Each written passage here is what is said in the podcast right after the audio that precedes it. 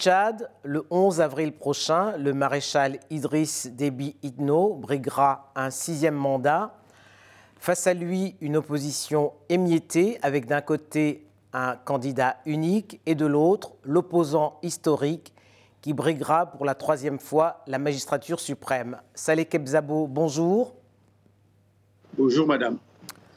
Douze formations politiques ont désigné Théophile Bongoro, candidat unique de l'opposition. Vous, l'opposant historique, déchu il y a deux ans de son statut de leader, avez été investi par votre parti, l'UNDR. On a du mal à voir et à comprendre la stratégie de l'opposition. Effectivement, ce n'est pas très facile euh, à comprendre, surtout quand on est loin de N'Djamena.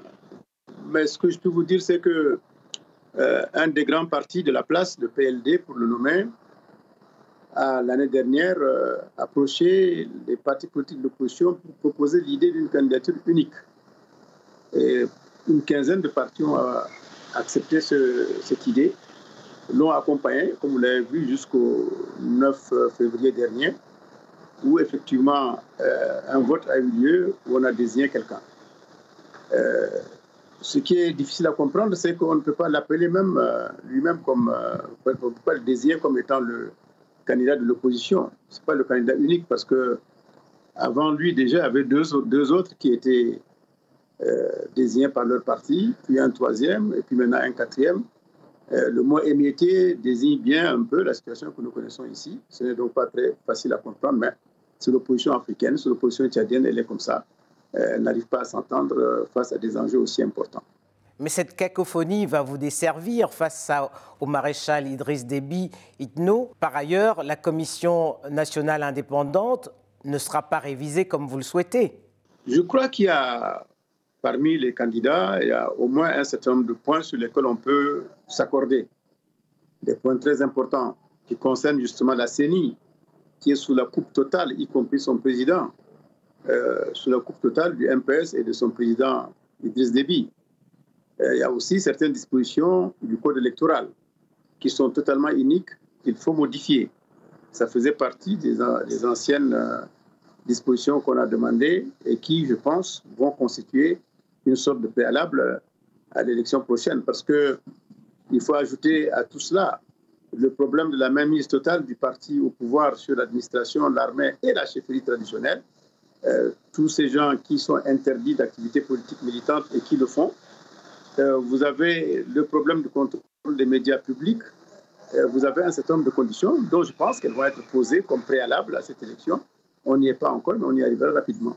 Et vous pensez que d'ici deux mois, vous avez des chances d'obtenir gain de cause? Ce n'est pas d'ici deux mois, c'est d'ici un mois. Un mois au maximum. Je crois que si le MPS et son président comme ils le clament depuis un certain temps, veulent enfin aller à une élection transparente, c'est possible. En accédant au pouvoir en 1990, Idriss Déby Itno était un militaire. Au cours des cinq premiers mandats, il s'est employé à gommer cette image. Mais c'est avec ses galons de maréchal qui brigue un sixième mandat. Une alternance est-elle possible dans cette condition?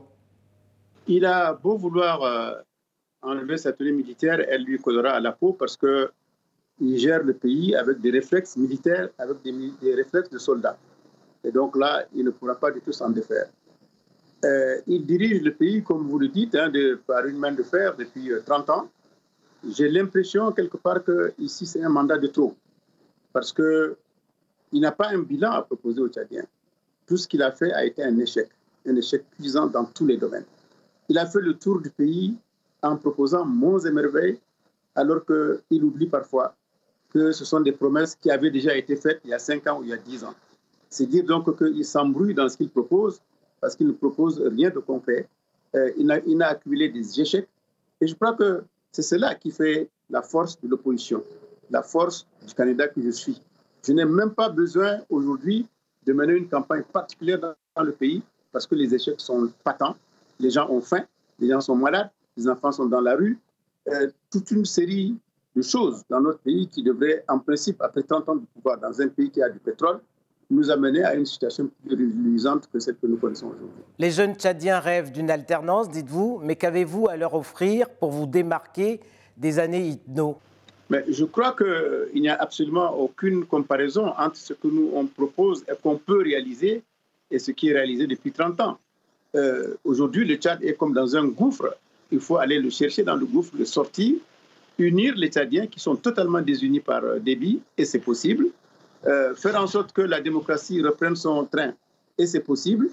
Et enfin, la bonne gouvernance. Il faut qu'une gouvernance différente, plus, plus efficiente, prenne les affaires en main, parce que le pays a quelques ressources qui peuvent répondre à nos voeux, notamment quelques ressources du pétrole, et d'autres activités agro-pastorales qui, de notre point de vue, peuvent parfaitement nous permettre de changer le cours des choses dans notre pays et s'intéresser davantage aux problèmes des jeunes.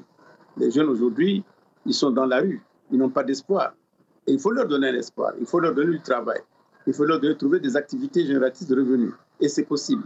Et ce n'est pas dans le système actuel qu'on peut trouver ces solutions-là. Nous avons un programme, nous allons dérouler ce programme. Les jeunes eux-mêmes verrons ce que nous leur proposons. Mais vous êtes un certain nombre d'opposants à avoir fait partie des gouvernements d'Idriss Déby, donc vous êtes aussi un peu comptable de son, de son bilan. Nous avons, nous avons fait partie de son gouvernement, premièrement à la sortie de la conférence nationale, ce qui était tout à fait légitime, puisque le Premier ministre d'alors était élu. Euh, puis ensuite, avec des accords, des accords, des programmes de gouvernement bien précis qui n'ont pas été respectés et nous avons quitté. Le PLD euh, a démissionné, l'UNDR a démissionné, ou les autres ont été démissionnés. On est en comptable de rien du tout. Euh, Ce n'est pas parce que le président Sarkozy, à l'époque en France, a pu décroter quelques socialistes qu'on va dire que le PS est responsable des échecs de Sarkozy.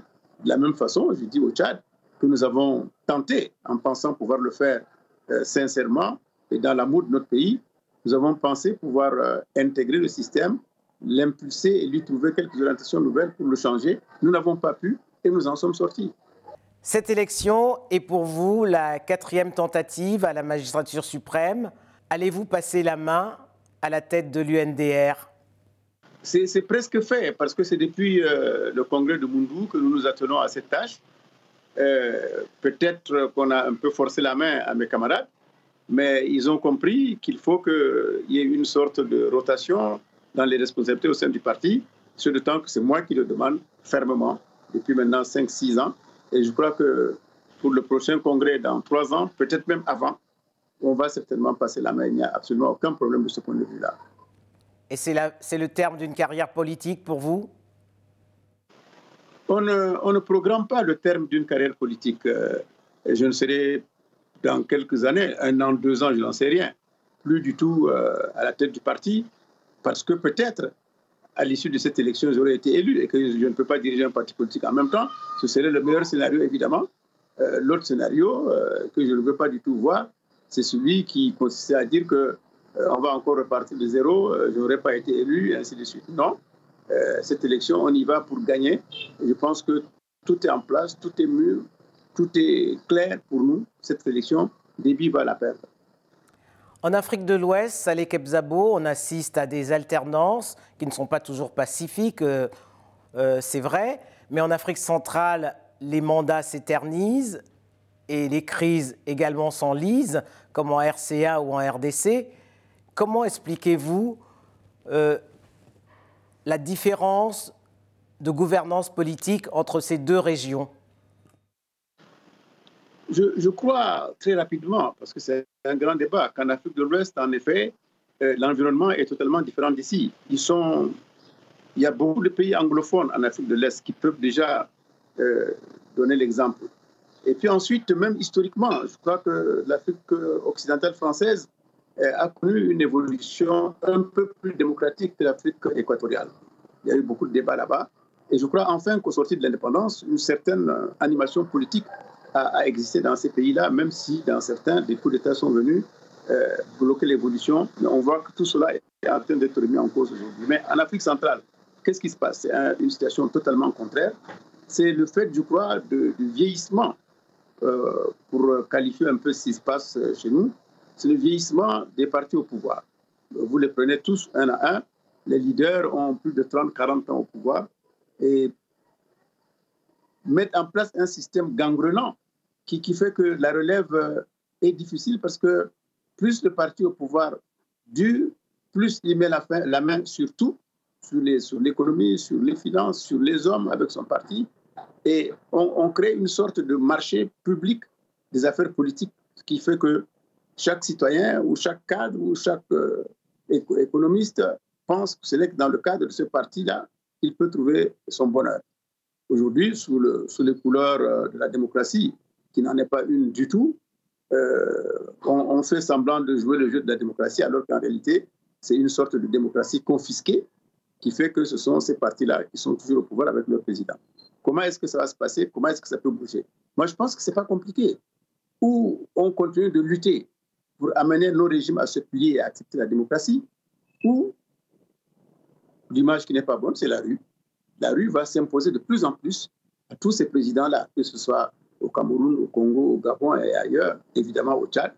Si on refuse la démocratie de façon ostensible, comme ça se passe actuellement, la rue va trancher. Et ce ne serait peut-être pas le meilleur scénario. Il y a un pays que vous avez oublié de citer, c'est la Guinée équatoriale. Bien entendu, c'est le, le, dinosaure du système, c'est celui qui est en place depuis 1979, ouais, donc de 42 ans au pouvoir, c'est aujourd'hui le plus ancien. Dans la lutte contre Boko Haram et dans le Sahel, le Tchad a, a plutôt bien joué sa partition, mais on voit bien qu'au bout de 9 ans, la solution militaire n'a rien réglé. Que faut-il faire pour pacifier cette région? Moi, je crois que l'avancée du djihadisme euh, dans, les pays, surtout euh, sahélo-sahariens, euh, provient encore une fois de la mauvaise gouvernance et des injustices qui sont en place. Vous constaterez que tous les djihadistes sont des régions sahariennes et n'arrivent pas à faire entendre leur voix dans, la participation à la gestion des affaires et leurs régions sont souvent marginalisées. C'est ce qui se passe, c'est ce qu'on a en commun dans tous ces pays du, Sahel. Donc je pense que là aussi, c'est le même combat que nous menons.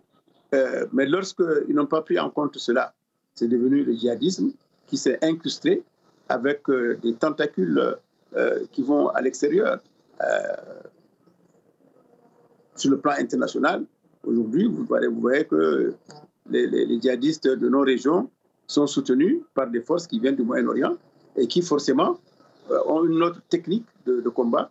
C'est ça qui fait qu'aujourd'hui, euh, des gens comme Boko Haram euh, n'arrivent pas du tout à être contrés par euh, un grand pays comme le Nigeria. Donc je pense qu'au total, lorsqu'il y aura moins de corruption, lorsqu'il y aura plus de justice dans notre pays, lorsqu'il y aura une participation à la gestion des affaires plus grande par les populations elles-mêmes, c'est une des solutions contre le djihadisme.